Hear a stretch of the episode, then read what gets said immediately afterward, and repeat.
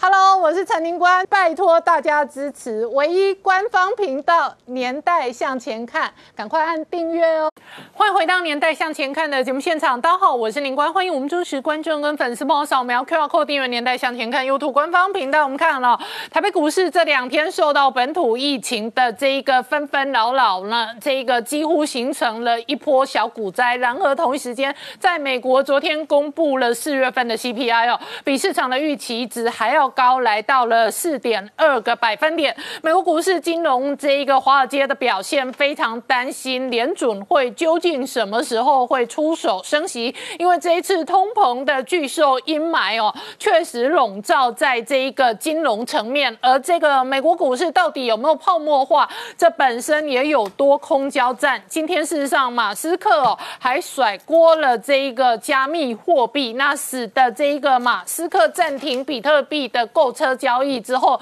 加密货币全面重挫。好，全球金融市场都笼罩在一个不稳定的变数的同时呢，中国内部的信用问题，信用在暴雷。而同一时间呢，在中国内部哦，《华尔街日报》还追踪了一个独家消息。过去两年，我们看到习近平的这一个对美贸易谈判的特使是刘鹤，但是今天传出来，团派的接班人胡春华。很有可能接替刘鹤的对美工作，而这背后可能会对中国内部对外关系造成什么样的政治变化呢？我们待会要好好聊聊。好，今天现场有请到六位特别来宾，第一个好朋友是透视中国研究员，同时是台大政治系荣誉教授明居正老师。大家好。再来是汪浩大哥。大家好。再来是财经专家朱月忠。大家好。再来是黄创夏。大家好。再来是财经专家王以龙。大家好。再来是吴明杰。大家好。好，老王，昨天哦，这个美国股市盘前看到四月份 CPI 高达四点二个百分点哦，这个美股期指盘前就开始跌，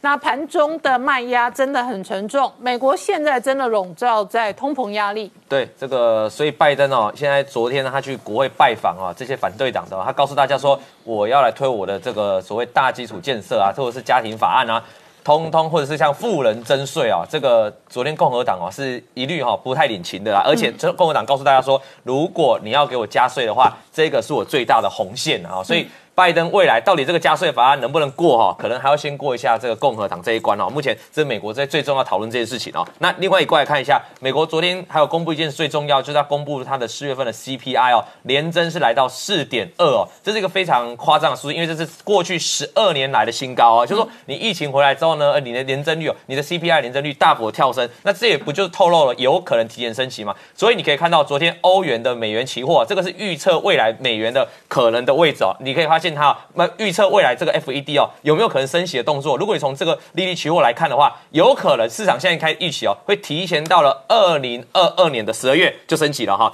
但原本他们是推估，原本这个根据 FOMC 的会议哦，之前的会议是要到二零二三年才有可能升息哦哈。那四点二这个数字非常的高啊，所以引发昨天的全那个美国股市的重挫啦。因为我们昨天才刚讲完哦，通膨为什么引发重挫？因为市场会去比较嘛哈。那还有一个重点就是通膨过高的时候，FED 会不得不来做出寄出这个量化。赶快缩减的这个手段哈，那收现金也好，或者是这个减少购债也好，都会对热钱造成冲击的哈。那另外我们看一下啊，这个联准会主席说什么？联准会我联准会的副主席说什么？我们知道联准会本来是没有升息嘛，但联准会的副主席说，通膨哦，其实他没有在担心哦，因为他也在回应这个话题哦。他说 CPI 四趴哦，没有不需要太过担心，因为他认为今年通膨啊，这个 CPI 就会降下来了。不过他讲了一个重点哦。他比较担心的是什么？比较担心是像刚刚上个上礼拜才公布的非农就业人数啊，哈，所以你可以看到从这个 FED 副主席的讲话，你可以看到是什么？他们其实到现在到昨天公布了 CPI 的四点二帕。他们还是不打算是升息哦，他们反而认为经济没有想象中的好，因为怎样？因为这个非农就业人数非常的差，所以我如果这样的结论的话，我认为那个升息可能也是市场预测了哈，因为如果以这些大头来看，他们并不打算要提前升息，不过通膨的确是创下十二年、十二多年来的新高了哈。那我们看到。我们上次讲过，这个 FED 的这个成员当中哦，意见已经分析，包括达拉斯联储会的总裁已经，达达拉斯的银行的总裁已经出来讲说，他认为要升，要减，要增，要减少购债。那么昨天又听到前纽约的联储会的这个主席要啊，联联储会的这个银行的总裁哦，他也出来讲哦，他讲什么？他认为啊，因为必须要都有相对的政策了哈，如果你不赶快拿出相对的政策的话，这个通膨可能会非常的恐怖了哈。那我们来主要看一下美国的主要的经济的指标，各位。表上很密密麻烦啊，你只要关心一件事情啊，就是失业率失业率的部分啊，在这几个月其实没降下来，都还是六点多。好，那所以这就是为什么联总会等全部人都叫他要升息了，他还打定不足以升息。但你管再看下面一个。美国的公债值利率这个部分啊，也是在攀升，在这几个月攀升，美元指数也缓慢在上升上来啊，所以代表整个通膨市场是有在反应，只是联储会还没做出动作哈。那昨天公布了这个四点二帕，大家看一下，的确创下这十二年来的新高。那我们再比较一下，主要现在的几个国家，还有它 GPT 的成长的概况啊，这个是把二零二零年啊的投的数据呢拿出来做比较，你可以发现，以营收的部分，哎，以出口出口的部分，出口金额啊。几乎全部的国家在今年来都恢复到正成长，因为去年疫情太差。但是如果你从去年的这个 GDP 的成长，你可以发现只有唯二啊，唯二两个国家啊有出有出现成长的情况，GDP 是正数的，那就是我们，那就是我们啊，跟这个中国了哈两个。其他的欧美的国家在去年 GDP 表现是比较烂的，甚至在。去年第三季、第四季哦，表现都非常不好。那 GDP 能不能好转呢？我相信才是股市最重要一个事情了哈。那你回过头来看昨天的美国股市哦，四大指数全部重挫了。我们昨天谈到道琼，昨天前天就开始跌了，昨天跌更凶了哈。对，这个主要就代表船产就是最后一棒嘛，那也跟着下水嘛。那有些人会认为船产的钱会跑到科技股啊。如果你昨天的脉动来说是没有跑的，就全部人都在跑走了哈。那当然是一个很比较。悲观的一个讯号，来看一下道琼啊，已经从高档哦往下的回落，那更不用讲这个纳斯达克了哈，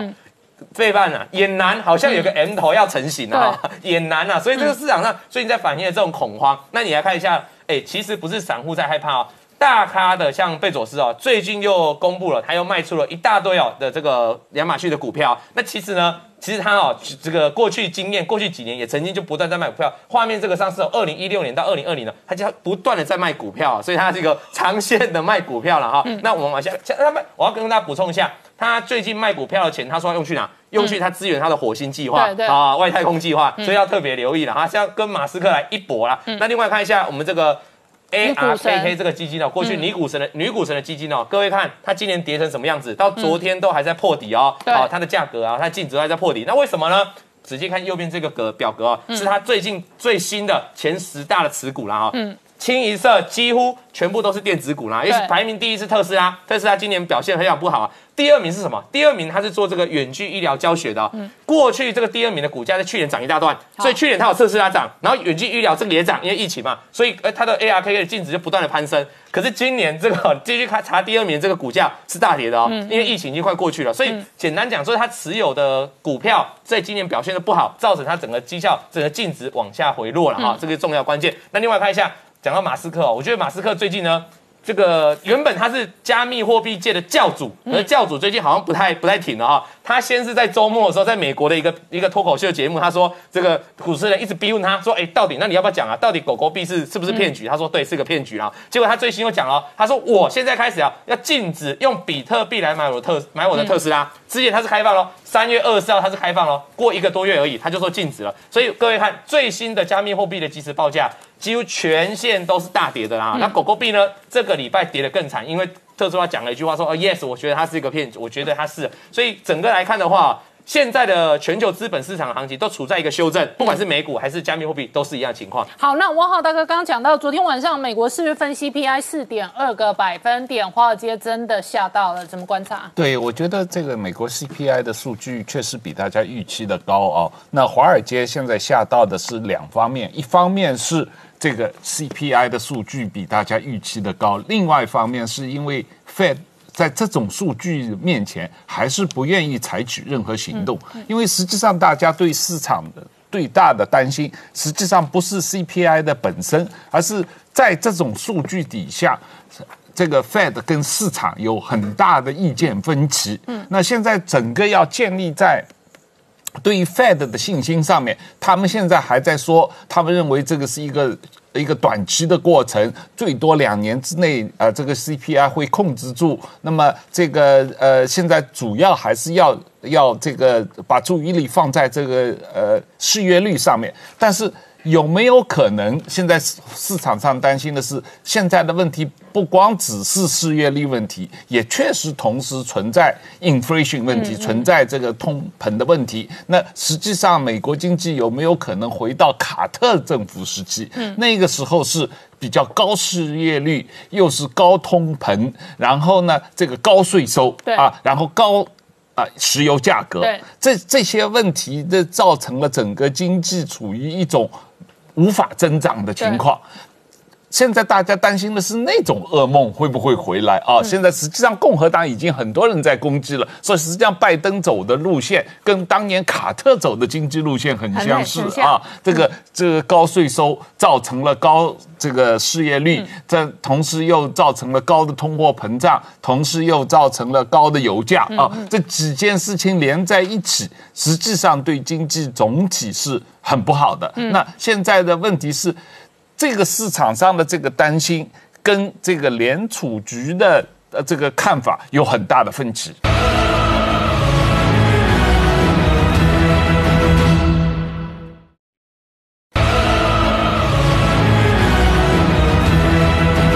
华街日报今天还有独家追踪报道，那追踪的新闻是说，当初到华盛顿签约的刘鹤，现在要换下来了，而且换的人哦，好像不是习近平的人马，是团派的这一个政治明星胡春华，同时也是曾经被媒体点名过的这一个接班人选之一。《华尔街日报》是根据来自北京的内部讯息说，刘鹤呢跟习近平的分歧越来越大，所以呢，现在新的谈判代表、新的整个经济特使会是胡春华。但是这里面呢，特别特别的是说，换掉刘鹤，并不是因为他跟川普签的那个经贸协议，习近平不满意，也不是这些立场的问题，而是因为对文革的立场，刘鹤跟习近平是不同的。而这里面有一点很特殊的操作关系，因为呢，在网易的微博上，那突然之间的公众号里面出现了一个十三年前刘鹤曾经写过的一篇文章。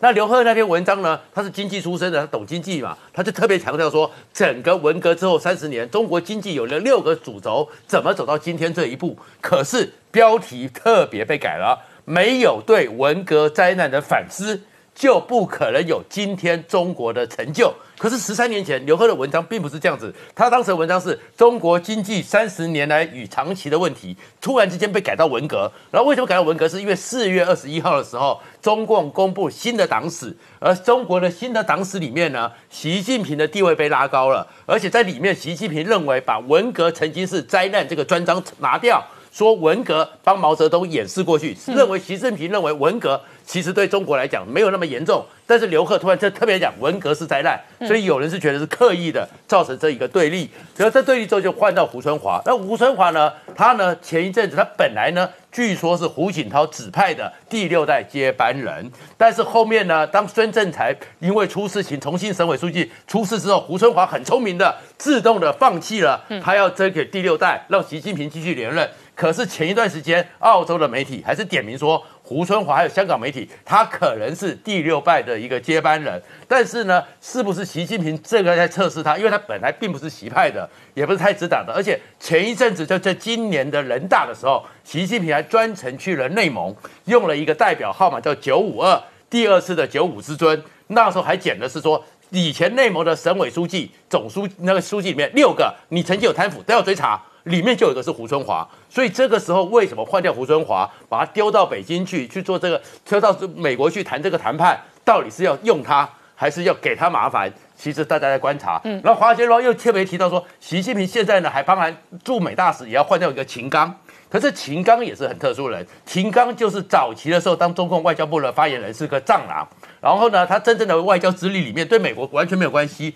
而是李斌是司长常常安排习近平的出访，所以秦刚去到美国，是不是对美国来讲态度会更强硬？而在此同时呢，十二号的时候呢，美国的情报总监海恩斯就要去访问南韩，就要跟那个平文在寅见面了。可这个时候，他又公布了新的一个中国的朝鲜半岛特别代表刘晓明。又是一个战狼，他曾经是驻英大使，也是战狼著称，所以看习近平对外都越来越强硬，用的人选都是很特殊、很强硬的，跟外交能力未必有关系。可这样一个战狼里面也会得罪人，嗯，为什么呢？前一段时间的时候，澳洲总理莫里森特别强调说，对保护台湾的政策，他们会坚定不移。而且，如果台中共武力犯台的时候，澳洲会去支援美国以及相关的盟邦。这句话呢，让我们的胡锡进又生气了，嗯气扑扑的又发文了，说你澳洲敢这样讲，所以中国要有一个惩罚性的战略措施。他认为说，中国如果澳洲真的支援台湾的话，他们要长城武器直接轰炸澳洲本土的军事设施，而且还说东风飞弹，嗯，应该要增产，真空飞弹去拿增产之后，针对澳洲直接去打。可这样一个情况之下呢，你大家只是讲说你这种战狼，没想到澳洲就翻了。澳洲的学者和专家就投诉说，这个时候澳洲不能示弱，要召见澳洲。中国驻澳洲大使叫过来，好好的质问一下，你们在搞这些是搞什么的？好，我请教明老师哦，怎么观察今天《华尔街日报》追踪那胡春华可能接替刘鹤的对美工作？事实上，外界过去观察刘鹤是习近平的人嘛，可是胡春华一般被贴上标签是团派的这一个少主、政治明星跟接班人，怎么观察？呃，我们在讲到刘贺时候，我还提到一件事情。那时候在川普刚刚上台的时候，他不是带了一帮人去见了那川普吗？习近平特别跟川普介绍刘贺说：“嗯，这个人对我很重要。”啊，这段话我相信大家都记得。所以今天这个华尔街的消息呢，如果是真的话呢，有两种可能。第一种可能是真的，这个他们双方有分歧，也就是刘鹤跟这个习近平呢，对于对美啦或者外这个对美的贸易战怎么等等呢，他可能有分歧，然后被贬官了，然后现在换人，这第一种可能性。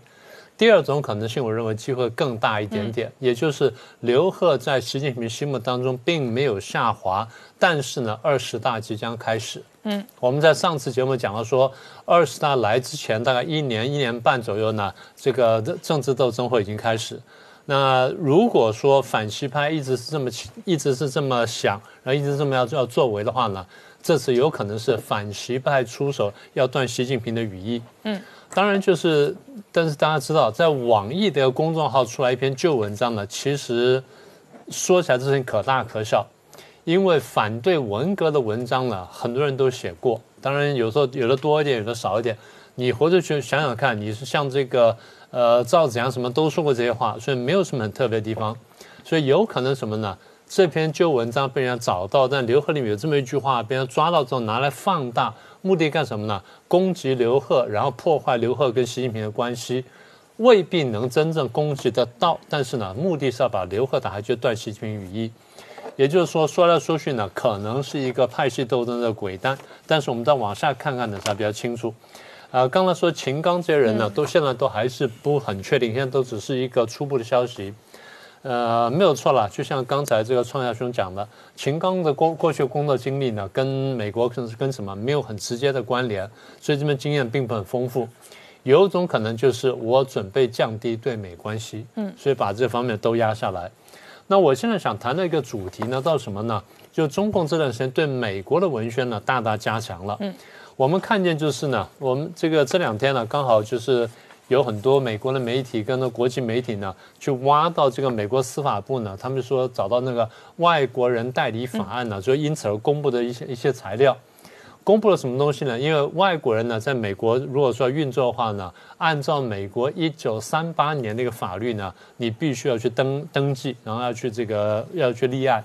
让美国人知道说你是外国人、外国实体或外国什么，然后呢，你讲话呢是代表别人的利益，可能会损伤到我。但是当我知道你在干什么时候呢，那我比较放心。呃，后来这个法案经过几次修订，那最后比较明确就是：第一，你要告诉我你在我美国干什么，嗯，你对谁进行了游说，你游说的内容大概什么啊？这第一个。第二，你的这个经费是怎么来的？你的预算呢？是过去几年来是怎么用的？让我知道你钱到哪里去，你在做什么事情。好，那这样一来之后呢，呃，中共在美国这些媒体呢，跟各种单位呢，在川普的后期呢，就逐步被要求说，啊，你们要来来公布。过去这他们是可以不用公布的。新华社比较有趣，在川普两年前呢，川普就要求说，那你们要公布，然后要来登记。拖了两年，新华社呢，他最近才去登记，然后登记完之后呢，消息就流出来了。流出来之后，现在就发现说，哎，出了一点纰漏。那这个纰漏最早哪里来的呢？呃，前几天呢，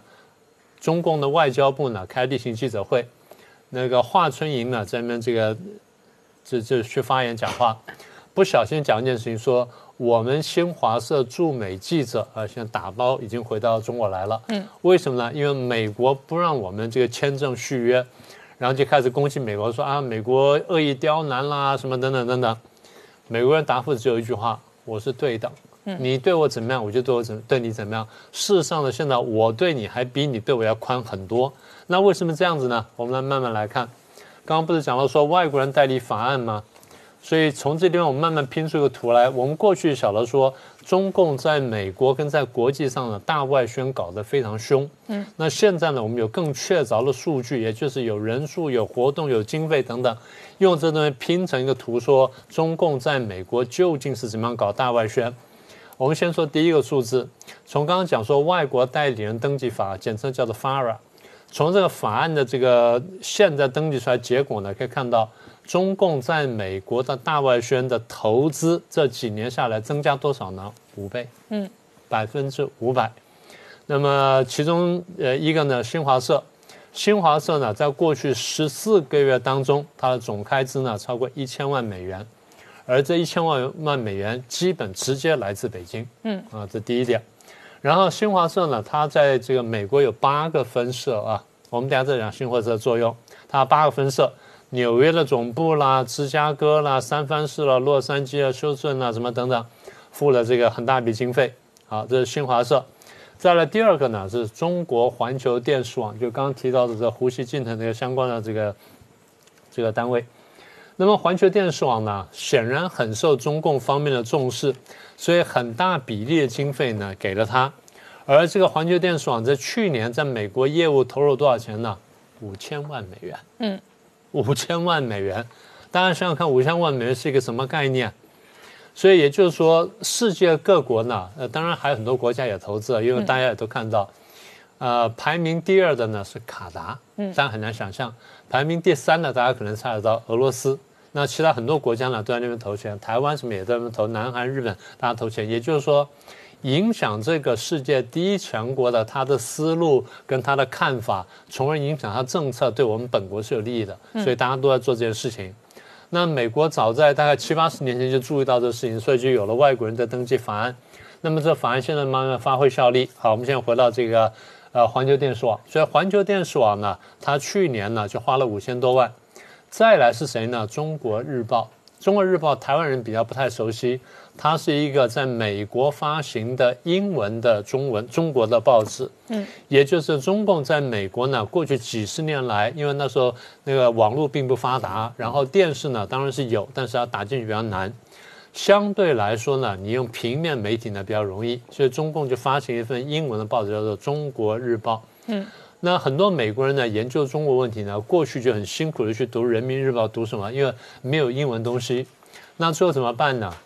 有两个办法，一个办法就是美国自己呢有一个编译局，跟 FBI 跟这些单位有关系。嗯，这些国安单位呢，他们专门有懂中文的人，他们去每天去监看中共的这个报纸啦，然后监听这个呃中共的这个地方的广播什么等等，然后就弄出一本本的摘要啊，简称叫 FBIS，呃 FBI 二，就是外国播音资料汇编，那其中有各国的文本。啊，比如说中国本法，当然全部翻成英文，大概光是中就是关于中国的东西，每天大概是这么大这么厚一本，大概是一个差不多比 A4 再大一点的这个版本，比这个纸再小一点点的，然后通常是绿色封皮的，然后这么厚，大好几百页。他从这个大概最重要什么人民日报了、光明了、解放军报了、文汇报什么等等。然后将重要的报刊、将地方上的重要电台什么等等，他把这个摘编起来，每天这么一本呢，那个东西翻英文的，所以很多呢不太懂中文的，或者说中文不够好，在研究中国学者每天去看那份东西。中共看到这趋势之后呢，就为了还没玩意儿，为什么呢？就这个东西叫《中国日报》，英文叫 China Daily。China Daily 呢，大概过去很长时间来是中共对于美国呢，几乎可以说是最重要的宣传刊物。嗯，因为它英文发行的，那么大家这些在美国这些人呢，因为不习惯看中文呢，就去看这东西。所以我跟他们谈的时候，我就问说：“你们消息哪里来的？”他说：“中国日报来的。”我说：“中国日报没有你们的 FBIR 要来的可靠。嗯，你们的 FBIR 呢，直接反映了中共在内部讲什么东西，而中国日报呢，是中国人想讲给你听，他要告诉你什么事情。嗯，所以这两者都不顶可靠，但你相信个更不可靠的东西。但是这个中国日报呢，的确发生了很大的效果。第一个呢，是它过去很多夹页。他跟哪些报纸合作呢？跟《华盛顿邮报》啦，跟这个刚刚讲说《华尔街日报》啦，跟《纽约时报》、《洛杉矶》什么这些，你想到这些大报呢？大概美国的三十几份大报跟他都有合作。嗯，合作有几种方式。第一种方式是夹页，什么叫夹页呢？我中国日报自己印一份英文的东西出来，上面就用很小字想说这个是广告。嗯，啊，但是你不认真看的，你找不到。你要在那找找在很角落的地方看啊，这个是广告，但它里面呢，就上面标题叫什么叫 China Watch 啊，中国观察或中国内幕或中国消息什么等等，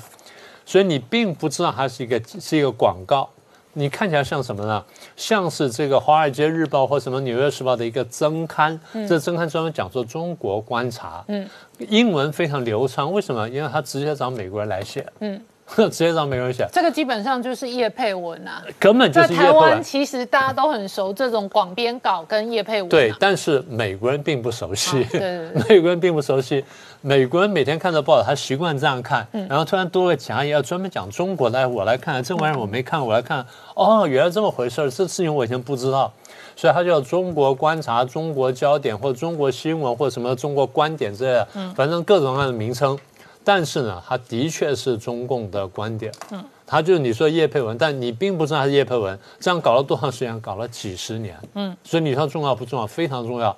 过去我在美国这个读书也好，做研究也好，我开会也好，我碰到美国学者，经常经常跟他争辩说这玩意儿不能信。我说这玩意儿你要能信的话，你不随便去这街上买块肥皂啊，都比较来的可靠。嗯，但是大家没有办法，因为它的确是英文的东西，它好接受。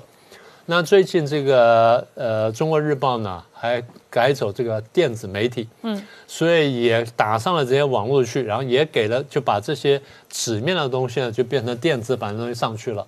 所以大家也不知道，但你要仔细打开看哦，你要找的话，你可以找到这个是广告，或者是啊叫做付费的什么什么文章什么之类的。那么《中国日报》呢，呃，大概去年前年吧，呃，去年去从前年年底到去年年底。他从北京总公司拿到了多少钱呢？拿到九千一百多万美元，嗯，将近一亿美元，嗯，你看没？他们这个投资有多大？那么他们华盛顿这个 Washington Free Beacon 就是我们过去讲说经常喜欢爆料跟揭露的一个比较右派的一个一个网站。他说我们从这 FARA 就从这个美国官方的外外国人登记法啊，嗯，上面呢拿到资料呢，我们就看公开的东西，我们看到多少呢？他说：“像这个《中国日报》呢，我们不是在讲它吗？过去这一段时间里面，他们至少登了七百篇文章，在三十家主要媒体上面。你说它不起作用，起作用？为什么呢？因为这东西呢，不但在每天讲页里面，它送到哪里去了？送到几个重要地方。第一，它送到国会的每一个办公室。哦，好。”送到国会的每一个办公室，国会里面不只是国会议员，还有助理，还有国会各种各样的行政的这个单位。嗯，所以送到国会的每一个办公室，国会议员办公室收到，然后另外呢就送到美国的各政府部门里面去，只要是报纸能进得去呢，它都有夹页送进去。嗯，所以他们自己想说滴水穿石。那另外就是，如果说你看了这个报纸，看这夹页，你有些影响，你跟朋友讨论。你不要忘记，中共是会统战、会收买的。嗯，我们过去来讲这个千人计划的时候呢，我们最震惊一件事情是什么呢？包括我个人在内，哈佛大学的化学系系主任一个白人，嗯，是千人计划的这个成员之一，对不对？这个讲一讲，大家就想起来了。那么过去呢，大家发现说啊，好像外这个黄种人在美国要去买间谍不容易。因为过去看到买间谍比较容易谁呢？是俄国在美国买间谍，因为都是白种人，嗯，所以白种人买白种人好像比较容易，黄种人买白种人好像比较困难。现在情况改变了，因为过去 FBI 抓到了这些间谍呢，很多都是俄国买到的间谍，都是白种人。怎么抓到呢？因为消费不正常。譬如说，有一个 FBI 的一个中阶的一个一个主管。被人家发现说了，经常去夜店消费，花十五万美元买一个戒指送给脱衣舞娘，在买戒指的事情上面被抓到，然后再回头去追查说，哦，原来有这个事儿。那现在呢，白人被黄种人买呢是比较少的案例，不过现在好像越来越多。所以当这事情披露之后呢，这个刚才讲那个，呃，Washington Free Beacon 就是自由灯塔呢，就开始进一步调查。他就打电话问了《华盛顿邮报》，问了《纽约时报》，问了《华尔街日报》，问说你们过去从中国日报那边合作这么多年，拿到多少钱？你可不可以讲？这三家都说我们拒绝答复。嗯，换句话说，拿到了至少拿到一定程度的钱，嗯，这都不方便说。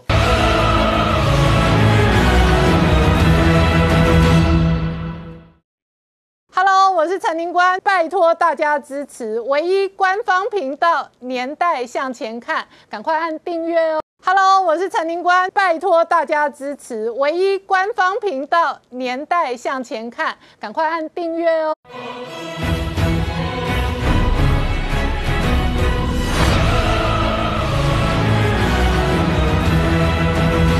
年代向前看，向前看年代。大家好，我是宁官，欢迎我们忠实观众跟粉丝朋友扫描 QR Code 订阅《年代向前看》YouTube 官方频道。我们看台湾疫情这一次的扩散，狮子哥之乱。今天指挥中心证实了新增二十五个案例，其中十三个本土案例，至少九个案例哦是狮子会会长传染出来的，而另外三个哦万华阿公店相关的确诊的这一个串联案例还不确定。然而这一次的狮子王狮子。哥之乱哦，串联出阿公店的黑数哦，台北市直接下令一百七十多家店暂时不能营业，但是黑数到底还有多少呢？这一次哦，陈世忠说呢，目前为止宜兰、罗东、泸州跟万华的基因定序相同，所以很有可能整个台湾疫情的破口仍然是华航的诺富特饭店。然而今天台股仍然再度回档，特别是这一次美国内部有通膨的压力。而台股内部有疫情跟股灾，乃至于哦全民戒备的状况下，BBC 直接哦批评台湾的防疫这一回合在疫苗采购过程过慢的这一个状况下，很有可能会破功。然而整个电子业现在全部高度戒备，分流上班，而这样的分流上班，当然哦主要的原因想要降低风险的控管。事实上，昨天晚上还传出来红海包机包。回来印度的台干哦，那这里头当然是跟印度的这一个全面失控有关系。印度的全面失控会不会变成全球经济新的黑天鹅？而同一时间呢，台湾疫情哦还在这一个全民高度戒备的时候，美国之音今天有最新的文章追踪哦，他们判断在。拜登任期任内，习近平最有可能攻台，而这背后会带来什么样的政治、军事、经济的变化？我们待会要好好聊聊。好，今天现场有请到六位特别来宾，第一个好朋友是星光医院副院长洪子仁，大家好；再是王浩大哥，大家好；再是财经专家朱月忠，大家好；再是李正浩，大家好；再是黄世忠，大家好；再是黄创夏，大家好。好，问一下正浩。今天哦，指挥中心确诊的这一个新增本土案例仍然高达十三个，其中的核心跟地雷跟毒王真的是狮子会会长。那苹果日报形容他是狮子哥之乱。现在看起来，从这一个卫福部已经公布的他确诊前几天的行程来讲，恐怕这一个外界现在还没有抓住的黑数或者变数仍然相当的大。没有错，我们过去啊，江湖传言在狮子会人能够参与甚至选上会长的生活都过得不错。可到底生活怎么样叫过得不错？生活到底有多精彩？其实坦白说，我们一般人不得而知。可这次的狮子会的会长意调出来了，确实让大家大吃一惊啊！大家可以看看他的意调，嗯，这个意调的行程，我坦白讲啦，比韩国瑜选总统的时候行程还要多啊，让很多年轻人自叹不如。如果是我的话，我坦白说，我跑不了他这样的行程。比如说，你看到。从五月九号开始，对不对？五月九号一大早，他干嘛呢？去八斗子钓鱼。八斗子钓鱼钓完之后，跑去哪里？跑去回到五股，还有他的地盘，去守望相助的里，哎，去参加活动。接着呢，中午去市民大道唱卡拉 OK，唱完卡拉 OK 呢，又跑去这个 Costco 新装店去干嘛呢？去 shopping。正常来说，以我来说，哦，这个时候到两点左右应该要睡一个午觉了吧？太累太辛苦，可是呢，它的行程哦竟然继续往下跑，跑到了新竹，哎，新竹有城隍庙啊，下城老地方酒餐馆啊，二泉湖畔咖啡啊等等，都在新竹玩乐。好了，一路到了傍晚，差不多了吧？嗯，如果是我再怎么样，我体力也耗尽了，没有。结果呢，继续哦，晚上跑去了天母日本料理。继续去续托，所以呢，像这位狮子会的会长啊，那个时候大家就说他乐善好施，非常非常多的应酬跟非常非常多的行程。其实我当下是没有感觉的，可是呢，现在看到他竟然可以早上钓鱼，晚上吃鱼啊，行程非常非常夸张。五月四号、五月六号、五月七号、五月八号、五月九号、五月十号，每一天都有行程，除了五月五号那一天我查过的是礼拜三，可能是家庭日。都没有出门之外，你看他所有行程，包含了基隆，包含了桃园，包含新竹，包含五股，包含新庄、台北东区、林口、奥莱、信义区，还有天母的日本料理，全部都在他狩猎的范围之内。还有国父纪念馆的巧虎音乐演奏会，这个东西非常非常令我担心哦，因为这是这样子，他的五月八号的行程，你看哦，他有去过什么东西呢？国父纪念馆的奇幻音乐世界演奏会是什么呢？巧虎奇幻音乐世界演奏会，要知道。一般人不会去看巧虎，巧虎是这个年轻人之间的偶像吗？不是，是小朋友之间的偶像。所以，我们评估以他的年纪，确实有可能会带孙子，或者说朋跟朋友一起去他的孙子的地方，一起去参加演唱会。可是你要知道，那这是五月八号晚上行程，这有两个让人家非常非常担心的事情是，这个已经非常非常接近他的发病时间点，也也就是五月十号、五月十一号。在发病前，他的感染力是很强的。第二件事情，现场都是小朋友，嗯，里面如果稍微没有做好所谓的防护措施的话，那这件事情真的会非常非常难以收拾。所以呢，这指挥中心呢，为什么今天特别特别破例把这个所谓狮子会会长所有行程全部公布？原因很简单，因为我们看到这些行程，包含去演唱会啊，包含去城隍庙啊，包含去钓鱼啊，包含去奥莱。等等的，你都没办法确定你到底跟了哪些人去接触，所以我拜托观众朋友一定要去指挥中心仔细去看一二零三的所有行程。如果你跟他的行程有重叠的话，自主健康管理不用慌张，你就要确定自己哎体温有升高，如果有咳嗽，如果有感冒有感冒症状的话，你去看医生，一定要跟医生讲说你有遇到这样的状况。否则的话，对于我们来说，这个防疫链一定要断掉。回过头来讲，今天到底发生什么事情？今天新增本土十三例，原则上九例都是跟狮子会相关，三例是万华茶艺馆。另外最后一例呢是这个长期在万华去活动。先谈狮子会，狮子会昨天的已经一传十，当然我要讲，不见得狮子会会长是头啦，我只是因为他的时间序是先，所以说我们现在这样讲，在整个狮子会昨天已经有十个人的群聚，今天又增加了九个，一二四五、一二四六、一二四八、一二五零、一二五一、一二五三、一二五五、五六五七。这七男两女都是在处于这个狮子会的群聚中，所以呢，这些人现在也都在积极治疗当中。未来他的意调跟狂烈会持续。另外呢，三例呢在万华三家不同的茶艺馆，这三家不同的茶艺馆呢跟这个狮子会有有什么关系呢？原来啊，这个狮子会的会长确实哦，他在这个五月几呃五月四号的时候，你看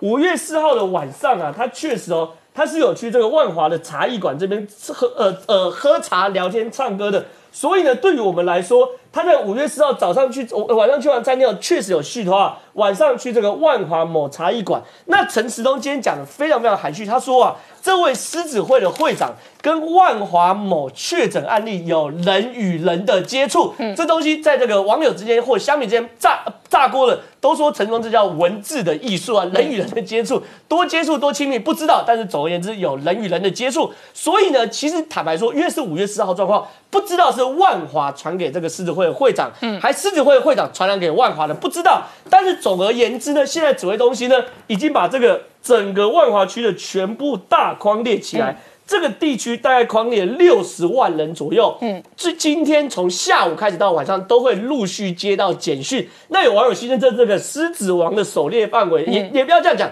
可总而言之，我们知道整个万华，因为他们阿峰店哦，确实。他们有几个特性，第一个没有在跟你实名制，台北市的酒店啊，台北市的歌唱 KTV 确实会扫身份证。可阿公店很多人说，但就去那边就是道上兄弟，道上兄弟可能在跑路，还跟你实名制，不可能，那边本来就没有实名制。第二个是他们在那边喝啊，有几个特性，喜欢一个晚上跑好几家店，所以你看他们很群聚啊。今天台北市公布这么小的一块区域，其实在广州街、三元街那边，竟然有一百七十二家这么多，现在全全部列管，然后呢禁止大家什么不准再去消费。所以呢，对于我们来说，万华这边要控制。那呢，今天有几个好消息传出来。第一件事情哦，就透过基因的定序，宜兰啊狮子会。还有这个什么诺富特，这这一系列都是属于同样的基因序列，它的基因排序是完全相同的，所以在这边我们可以断定源头我们知道，嗯，可是中间有很多链，我们不知道怎么传的。啊，我们我们知道在诺富特可能从诺富特开始，可中间到底是因为空服员或者诺富特员工有去哪里怎么传，不知道。可总而言之，它的源头是一样，而不是东一个西一个，东一个西一个，这个会安大家心。这是第一件事。第二件事情，昨天多了这个基隆的案例，很多人都担心他在基隆摆摊会不会让基隆也跟着爆发。后来才知道，这位基隆的富人是在万华摆摊。嗯，在万华摆摊就算了，而且晚上常常会去这个万华的茶店去 part time。嗯，听说是这样，所以说这件几件事也是有关联的。那最后一个呢，有待最后确认是。万华茶艺馆的几位工作人员曾经去宜兰玩，嗯，去宜兰玩的过程中有去这个百家乐的玩，呃，打电动。那这个呢，当然不是银河百家乐，但他说他们是同公司下的几个分公司，所以呢，有没有可能因为这样子带到一，然后公司传公司或客人传客人，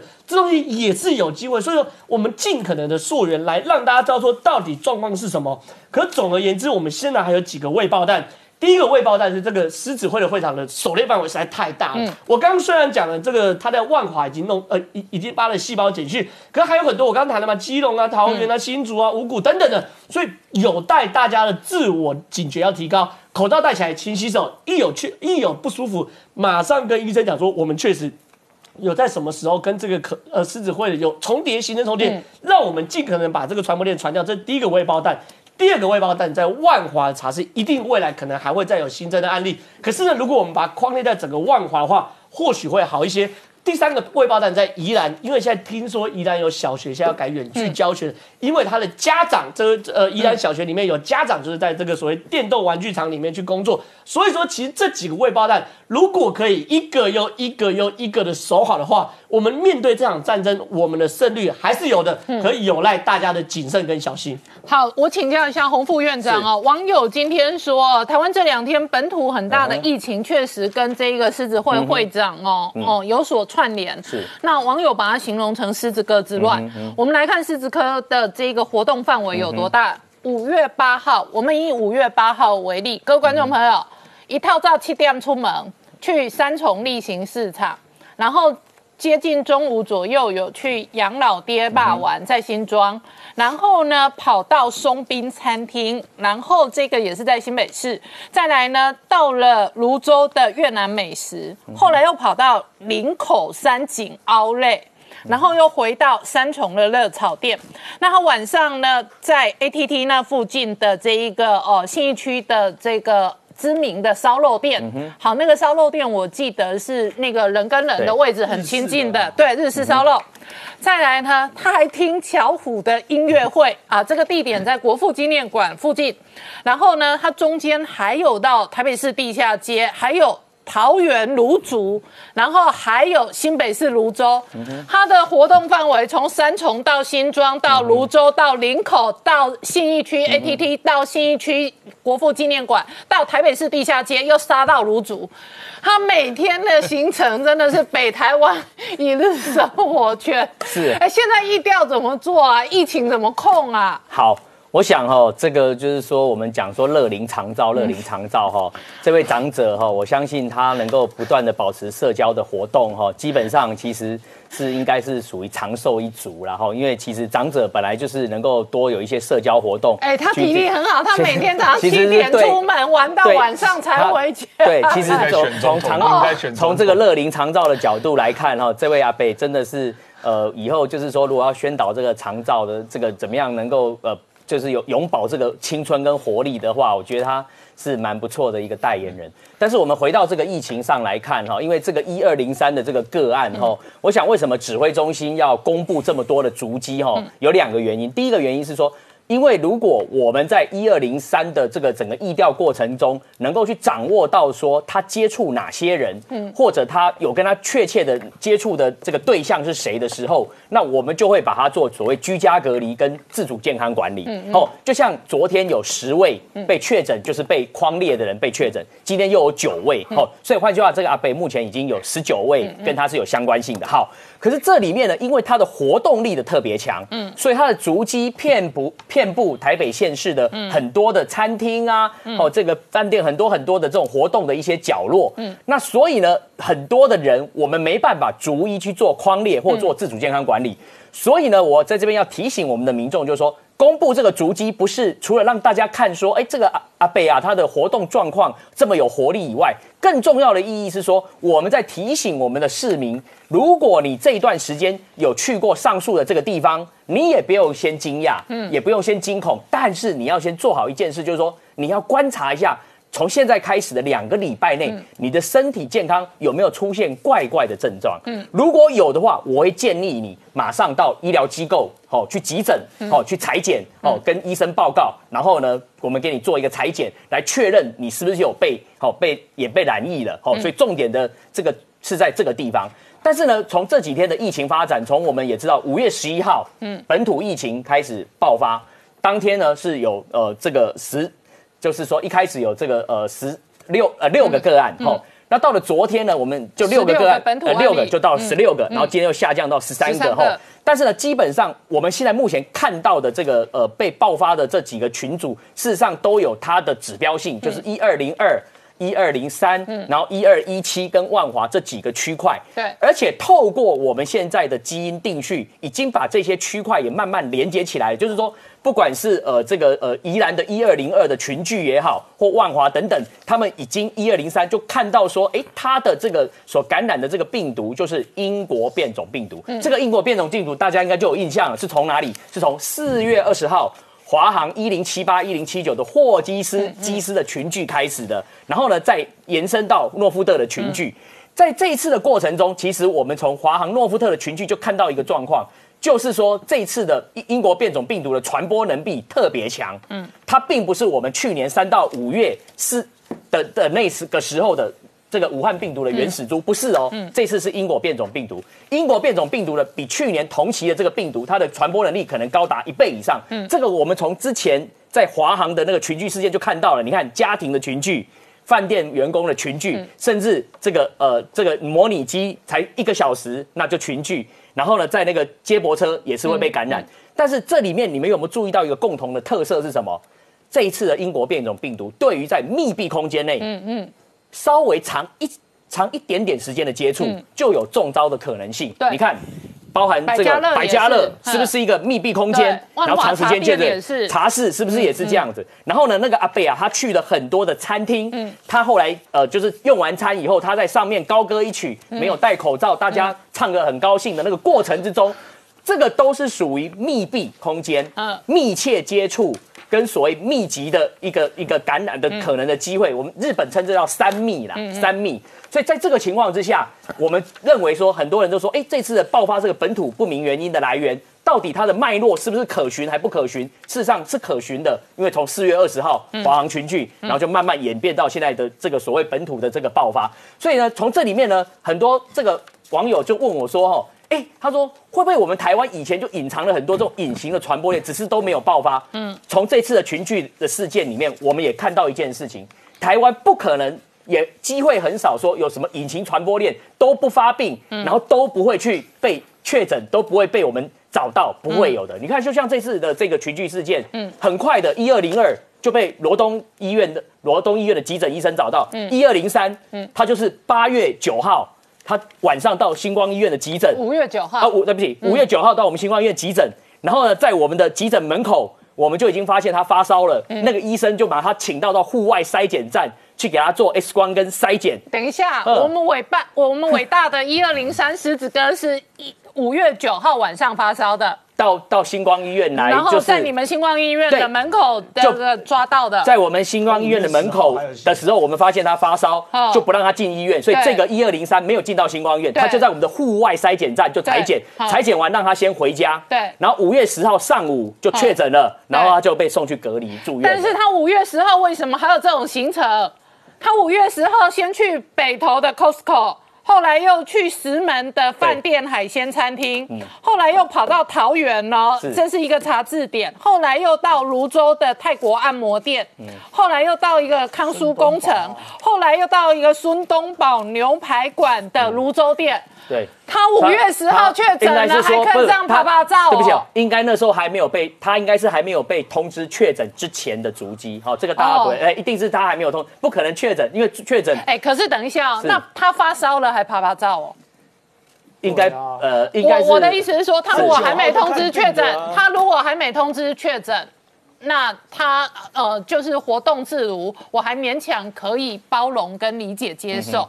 他如果五月九号去医院挂急诊，而且他自己有发烧症状，他隔天还要拍拍照，应应该是讲，如果按照我们我觉得这个社会应该好好公平哦，来检验这个大家的所有行为。应该是说哈，这个按照 CDC 的规范是说，你如果被裁剪了，你回去你应该是静待这个所谓的嗯通知呃这个通知 PCR 的检查结果，来做再做下一个行动嘛吼。那而且还有一般人，如果你有症状的话，你要稍微有提高警觉性啊，是是对不对？因为发烧也是一个具体的症状嘛。对，不过话又说回来，你也知道，就是说，因为我们在五月十一号之前。嗯台湾是没有本土的疫情的 哦，那就是华航诺夫特跟机师的事件。嗯说真的，我们也不能完全怪这位一二零三阿北，因为他觉得说啊，哇，我机诺夫特，我也没跟机师有接触，因为我们认为是说他最有可能是说，因为在前一阵的华航诺夫特事件大家有没有印象？有一些机师或有一些 K 个确诊个案，他在发病之前，他有到社社区的足迹嘛？我们就比如到餐厅、到 seven、到很多很多的地方对。那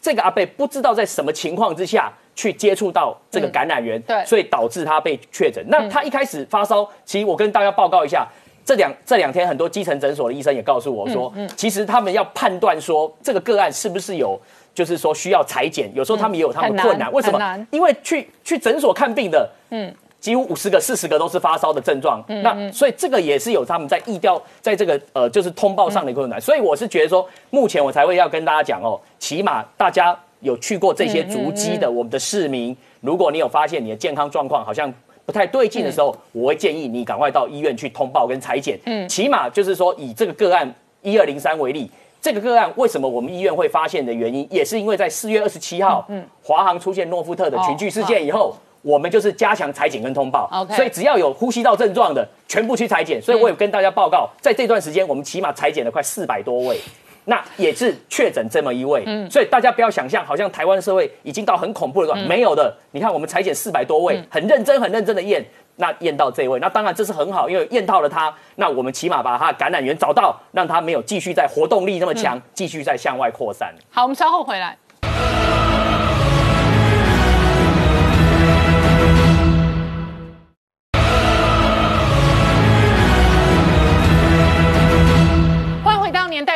看》的节目现场。我们今天聊的是台湾本土疫情这一次的这一个扩大。今天指挥中心证实本土案例新增十三例。那当然了，以这两天相关的案例当中，约莫有二十个案例跟狮子会的会长哦，事实上是直接正相关，而且创下现在。这一个指挥中心也意调证实，当时狮子会聚餐之后，有二十人呢团进团出，团到万华的阿公店。其实我们现在发现这些狮子哥们呢活力充沛，但是呢，在万华的那些阿姨们呢也行动迅速，所以今天的整个意调出来之后，通通的好像有串联在一起的。所以陈时中是说有人与人之间的连结，而这个连结在今天意调里面呢，就是那群狮子会呢，他们五月四号呢，在二十个人在金华亭吃完饭之后，去了万华某茶艺馆。但是某茶艺馆是哪一个茶艺馆呢？目前意调没有讲出来，但是我们知道那一百七十二个，通通都很多地方都很接近。对然后刚好今天呢，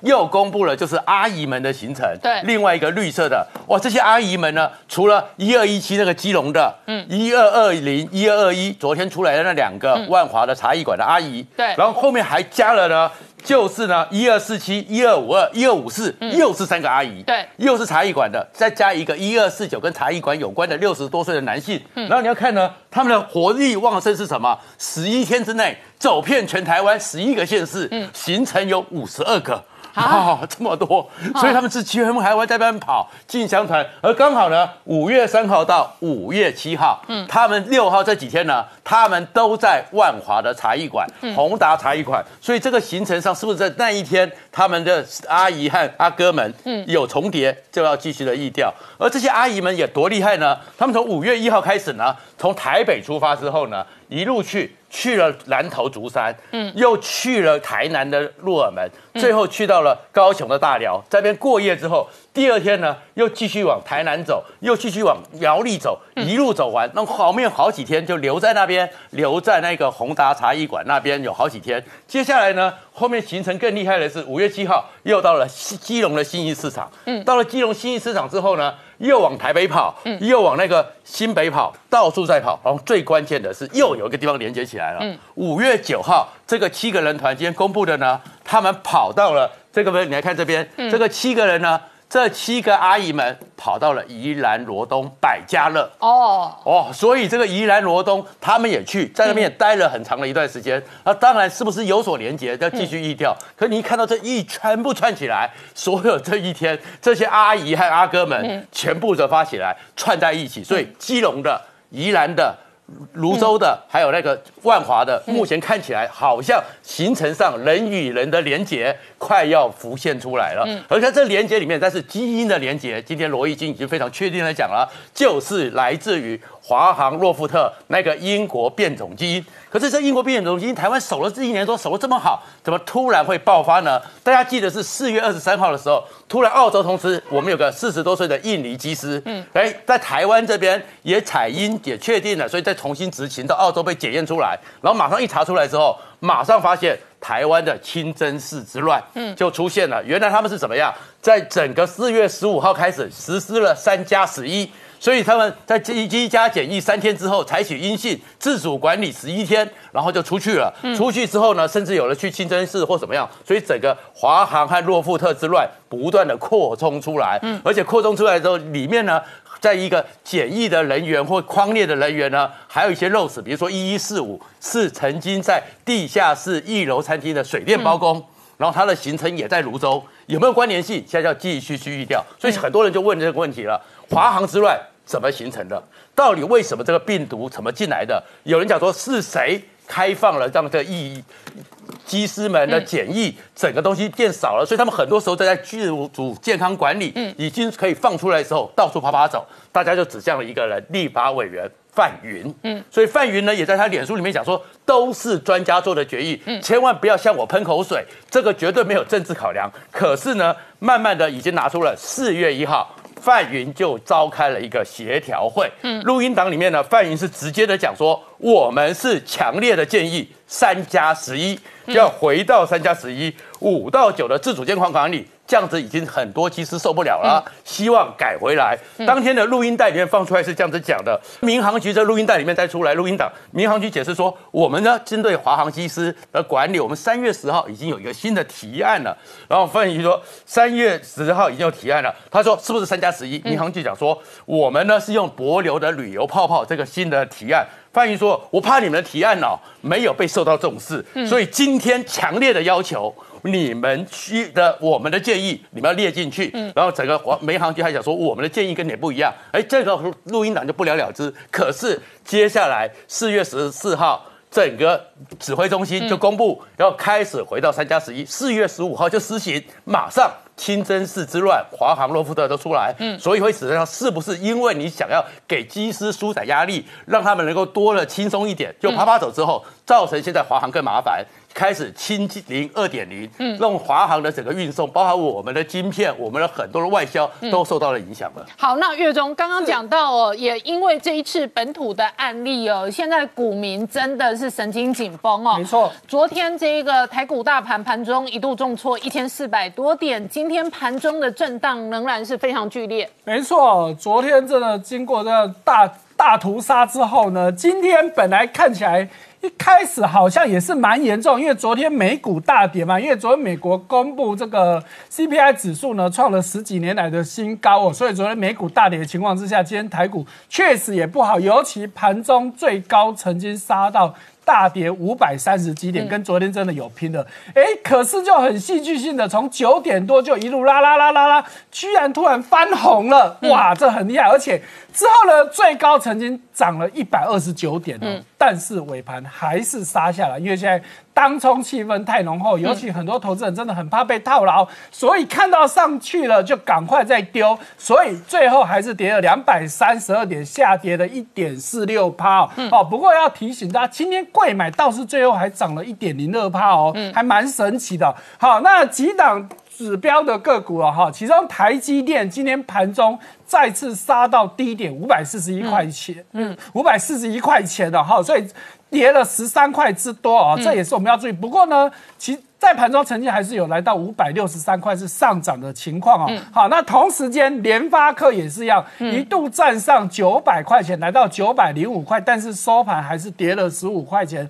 收了八百七十三块。那今天表现最好的大概就是联电，嗯，哇，联电呢今天最高来到四十八点八五元，收盘也都还涨了一点二元，涨幅有二点五九趴之多。嗯，好，所以看到这几档指标股，让我们不禁想到，哎。是不是政府有进来护盘的呢？啊，看起来确实是蛮明显是有护盘的迹象，因为这些都是很重要的全指股嘛，把全指股拉上来，当然指数要往上跑就很快哦。好，再继续往下看到今天的红哦，红海，哎，今天红海表现也是相对是强的哦，最高来到一百零五元，收盘收一百零三，还是有上涨一块钱，涨幅大概是一趴哦。好，不过呢，今天有友达跟群创的表现呢，哎就。比较两样情哦，好，今天。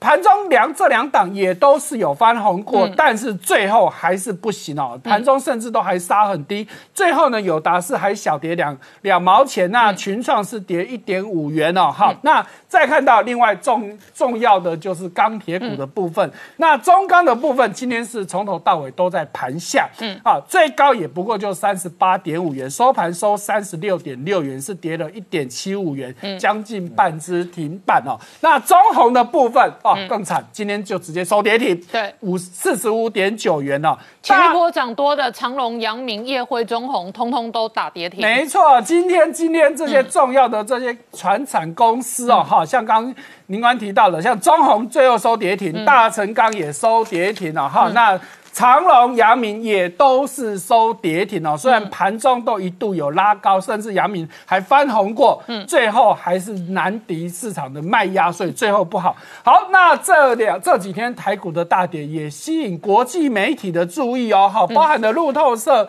包含了这个彭博都关注到台湾股市的情况啊，好，表示台湾真的影响力不是只有在半导体、在电子股啊，在整个股市啊。好，那路透社提到呢。哎，其实觉得这一波的下跌呢，他他是认为应该是跟疫情有关系了。好，那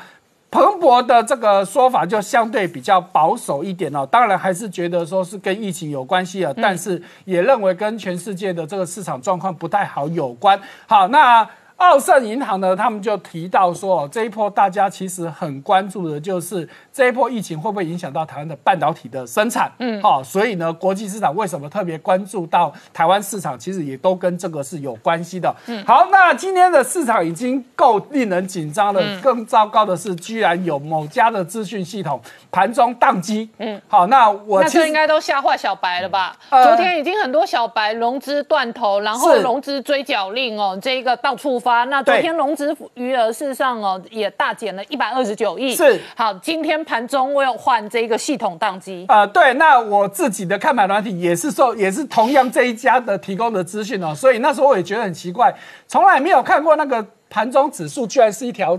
直线的，照理说都是锯齿线，但是照理说是锯齿状的嘛，哈，是之后才看到说，哎，果然就是有宕机哦。它时间点大概在九点四十几分到十点出头，前后一共宕机了二十六分钟哦。哦，不过它有解释哦，其实是只有大盘的那个线图不会动，其他的数字还是会动啦。所以意思就是说，如果你只盯着大盘看的人，你就很惨了。嗯，哎，你可能觉得说，哎，怎么市场都没什么太大动静？好，所以说今天算是一个蛮意外的插曲哦。好，再看到。一个就是我们都想到说哦，从去年市场都不好，是全世界的主权基金都在救市哦？哎，好，主权基金，我们稍后回来。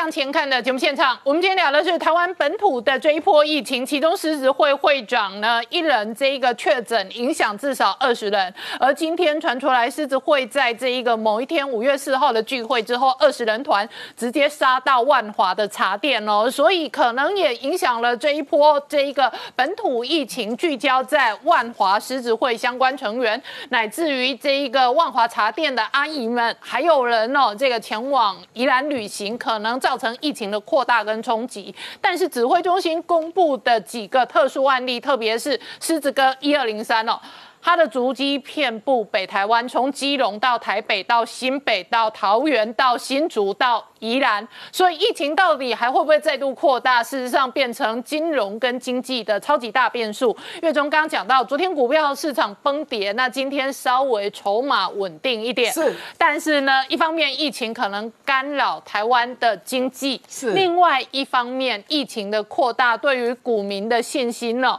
也有很大的考验。好，我们看到去年以来，因为受到疫情的关系哦，世界各国的政府都出来纾困啊，然后呢，经济的援助啊，那其中主权基金绝对是最重要的一块哈。所以最近呢，就有这个机构去统计，去年的这全年呢，世界各国的主权基金挹注在市场的资金呢，整整比二零一九年多了一倍之多。如果以实际的金额来看，大概有六百五十九亿。如果再进去看这六百五十九亿当中，直接溢注到股市的金额高达四百八十六亿美元，然后再来九十一亿是溢注到房地产。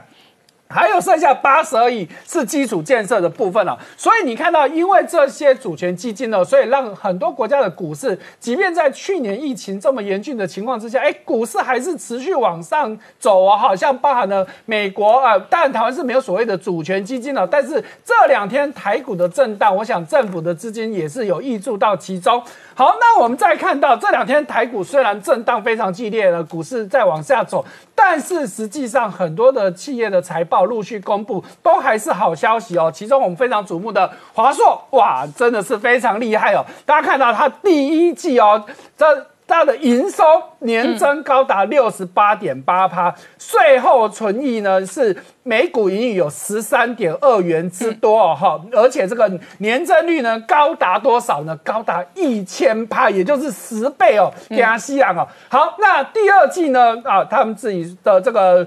执行长有出来讲哦，好，预计第二季 PC 的出货还可以成长五到十趴，那年增率更有二十趴到三十趴，那零组件的部分更有成长三十趴之多。好，不止华硕有好消息，我们看到的我们的电子五哥之一的人保，哇，第一季的获利也是强强棍哦。好，营收的部分年增是四十八趴多，那 EPS 呢虽然不高哦，只有零点六元，可是。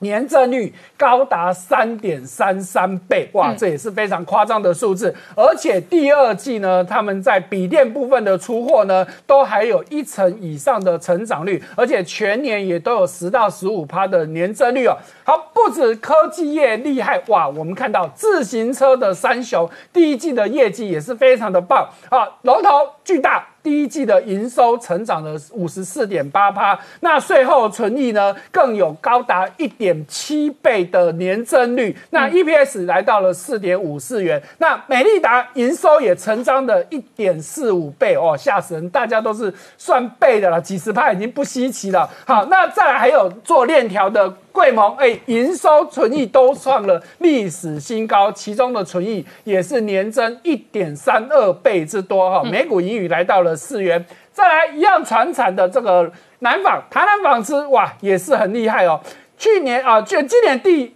四月份呢，营收是年增八十二趴多。如果是一到四月合并计算呢，也有将近十九趴的年增率。好，这 EPS 零点九二元，不要小看哦，因为船产通常不会赚太多嘛。但是光今年前四月赚比去年一年，甚至是过去九年的任何一年都还要多哇！所见可见呢，这一波呢不是只有科技业大赚钱哦，所有的船产业也几乎都在发大财。再看到哇，因为这个绩效非常好，业绩非常好，联发科准备要招兵买马，开出高薪。好，预计全世界不是只有台湾哦，他准备全世界招募两千个人。好，其中如果你是硕士学位的，一年薪一百五十万起。博士学位更是两百万起哦，而且不是只有高薪而已哦。啊，联发科还特别强调，如果你加入的话，未来有很大的机会可以跟全世界的同业做交流。换句话说，可以让你知道全世界最新的趋势。那再加上今年联发科准备要挹注一千亿台币的研发费费用哈，所以我们就知道这科技业那能够成为龙头不是那么简单的。好，再看到诶，来自于日本日经的新闻告诉我们，和大啊做这个齿轮的这个龙头。和大准备要在美国设厂哦，而且这是和大的董事长在接受日经新闻的采访，自己亲口说的，而且。时间表都出来了，告诉你，二零二五年大概就是准备就绪，二零二六年正式开始生产。到时候呢，他们预计要投资八十亿元，能够提供大概一百万辆车子的相关的零组件呢。好，再看到哇，日本的这个科技业凯霞也有大动作了，嗯，准备要砸两兆日元盖新厂。哎，凯霞在去年才盖了一座厂，结果。去年才开了盖了一座厂，今年又再加买一座厂，而且今年的这个 K two 厂比去年的 K one 厂整整高一倍之多，好，所以要砸两兆日元。那凯霞自己也说了，没有办法，因为来自于韩国三星啊、海力士的这个压力太大了，所以他们不得不急起直追。好，最后我们看到。台积电准备加入美国 SIAC，哎，这是叫做美国半导体联盟啊。它其实是一个游说团体，做什么呢？最主要就是要鼓励美国政府游说美国政府要加强对这些半导体公司的补助。好，大家想说，那这哪有什么特别的地方哦？哎，特别在哪里？你今天拿了美国政府的补助，是不是美国政府有什么指示你就得听话呢？哎，所以大家不禁联想，那意味着如果台积电加入了这个。SIAC 之后，是不是以后中国的科技业要想要再下单台积电，会越来越困难？而且不是只有台积电加入哦，包含的联发科、三星，甚啊，甚至韩国的三星、海力士跟爱斯摩尔，通通都加入了。这不就在告诉你，未来中国的科技也不要说找台湾的，连找韩国、找日本、找爱斯摩尔。都越来越困难。好，那月中在我们今天下午录影的同时，事实上哦，我们录影的摄影棚地点内湖哦，这个也发生大停电。对，那本来今天是南台湾停电，是这个新达电厂哦，有了一个这一个事故。然而今天台电的分区轮流停电了。是，确实，到底对于。电子供应链或者是这一个经济的影响冲击有多大哦？也可能影响着明年啊，明天的股市的发展。是好，我们就先看上一次那个在南科就因为挖断电线，台积电就那么跳了一下的电，结果这一跳就是十亿就不见了。嗯。但是这一次的停电范围这么大，跟着上一次那个南坑呢，就这种很小的事故比起来，大家可想而知。而且这次的停电真的是也是意外，因为是大概下午两点四十几分的时候，就是高雄的新达电厂，哎，突然发生事故。结果因为今天天气很热，尤其南部都三十七八度，所以供电不足，只好台电紧急的。全台分区轮流供电，所以这一来导致很多的地方，尤其大家最关注的科学园区，会不会因此停电？虽然我们看到第一时间的消息说啊，基本上竹科不会有停电啦，好，但是竹北或者是其他的科学园区呢，嗯，不要说停电，只要你有这个电力不稳定，稍微跳一下，就算。停电的瞬间，我 UPS 就是不断电系统切入。可是半导体产业，就像我们刚刚举的台积电的例子，只要半导体产业在瞬间电压不稳定，生产线上的所有的商品，就的这些半成品全部都得报销。所以为什么那次台积电有大概有十亿的损失？那大家可想而知，如果这一次北中南同时科学园区都遇到一样的问题，就我们刚刚说，不要说停电，就算电跳了一下，嗯，那半导体公司不是只有。不是只有台积电、联电等等这些半导体公司，可能光生产线上的这些半成品报销，那这个损失可能就是一个很大的数字。所以可以可想而知，明天这个台股当中半导体产业可能就是一个关注的重点。再加上明天是星期五，在过去我们都知道。接下来礼拜二、礼拜六有所谓的长假效应，这一波今年这个月礼拜以来市场波动这么大的情况之下，大家势必会担心礼拜六、礼拜天会不会有更多的疫情传出？嗯那可能投资人会倾向在星期五提前卖股。那所以明天我想台股的压力可能会非常非常的大。好，我们稍后回来。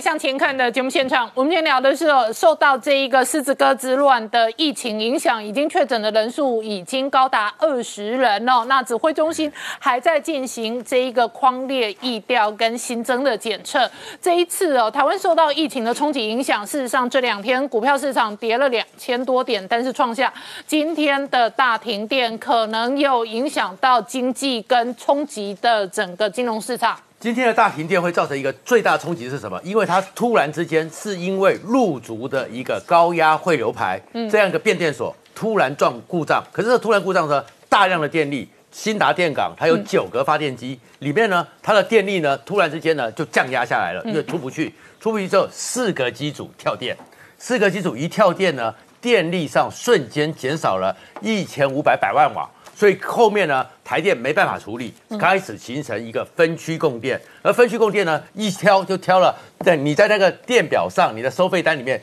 标注为稀和低的民生用户电，一个呢是一百九十三万户，一个是两百万户，一个区一个区域轮流这样一停下来，一停下来之后，当然造成了大家很大困扰，而且现在呢还不是最热的时候，那现在电力你这样子一个电厂就造成电力会跳掉，所以后面更热起来，后面的电厂又上不来，你这个时候台湾如果缺电，你不要忘了上次八一五大停电之后，曾经有一次呢，也不是在像竹科一些重要的厂商，中科、南科那个叫做特高压的特约电户，他们不会停电。但是很多其他厂商上次就是在林口那边，就曾经有一家蓝凯那边一跳，一天一个小时就十亿元。嗯，所以你这样一个状况，这个不稳定会造成最大压力。然后再过来天气这么热，然后现在大家在等待梅雨。对，哎，可是等待梅雨呢？现在告诉你有可能是空梅，嗯，就是空梅之下，我们很多地方都已经没水了，又缺水又缺电，然后现在疫情又起来，尤其是这个阿公还有这些阿阿姨们跑的这个十一个县市啪啪走，他们会窜到什么地方？很多地方突然之间一出来一传出来说，哎，内湖今天就传出来说一栋大楼，哎，突然之间要大清洗，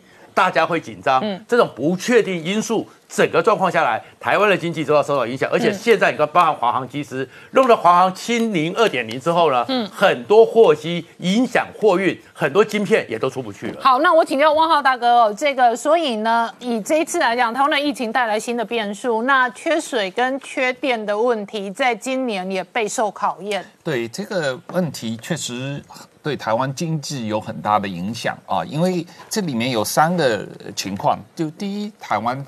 是一个呃全岛要联网的，所以你一个地方出了问题，整个岛都受影响啊，这是一个情况。第二就是备用电力的有多个少的问题啊，那你如果某个地方缺电很严重的话，那你整个备用电力也是不够的。那第三一个整个经电力供应的稳定跟经济的发展是有直接关系的。那现在大家比较呃明显看到的就是说呃。因为台湾这两年，特别是最近这段时间，经济非常强，所以实际上用电是呃。超过预期的这个状况啊，用电量呃需求很大，所以你突然之间呃出事故的话，当然大家都受害啊，这是一个一个，当然这个本身是一个事故，这个事故的原因是什么还在调查，我们还要等政府来公告。但是可以，而且现在才五月哦，那可能到了七八月夏天更热的时候，用电的压力更大。当然了，现在这个这两年因为太阳能的发展，太阳能电力的发展，所以这个夏。天天气热的时候，反而是太阳能发电最强的时候啊，所以基本上这个太阳能电力供电是有补充到这个呃台电的这个发电的需求，但是这个主要的电力，台湾现在百分之八十的电力还是靠煤炭和天然气啊，那这个要短期内用。呃，这个绿能完全来代替煤炭和天然气，实际上是不可能的。这个这样要一个时间的过程啊。那另外再加上一个核电的问题，可能到二零二五年要非核家园的话，整个核电供应又没有的话，那这中间。太阳能和风能能不能完全代替核能，本身就是一个值得讨论的问题。再加上如果有早交公投的话，严重影响到北呃三阶的进程，使得这个天然气呃这个来到台北啊北台湾供应这个天然气发电的这个供应受到影响的话，也会造成这个供电的不稳定。所以实际上台湾的供电是高度的呃这个。风险是一个高的事情，而且高度的这个随时有可能各种因素造成它的不稳定，所以大家可能必须要忍受一段时间用天然气和这个煤炭发电来保证台湾供电的稳定性，这个是很重要的。好，我们稍后回来。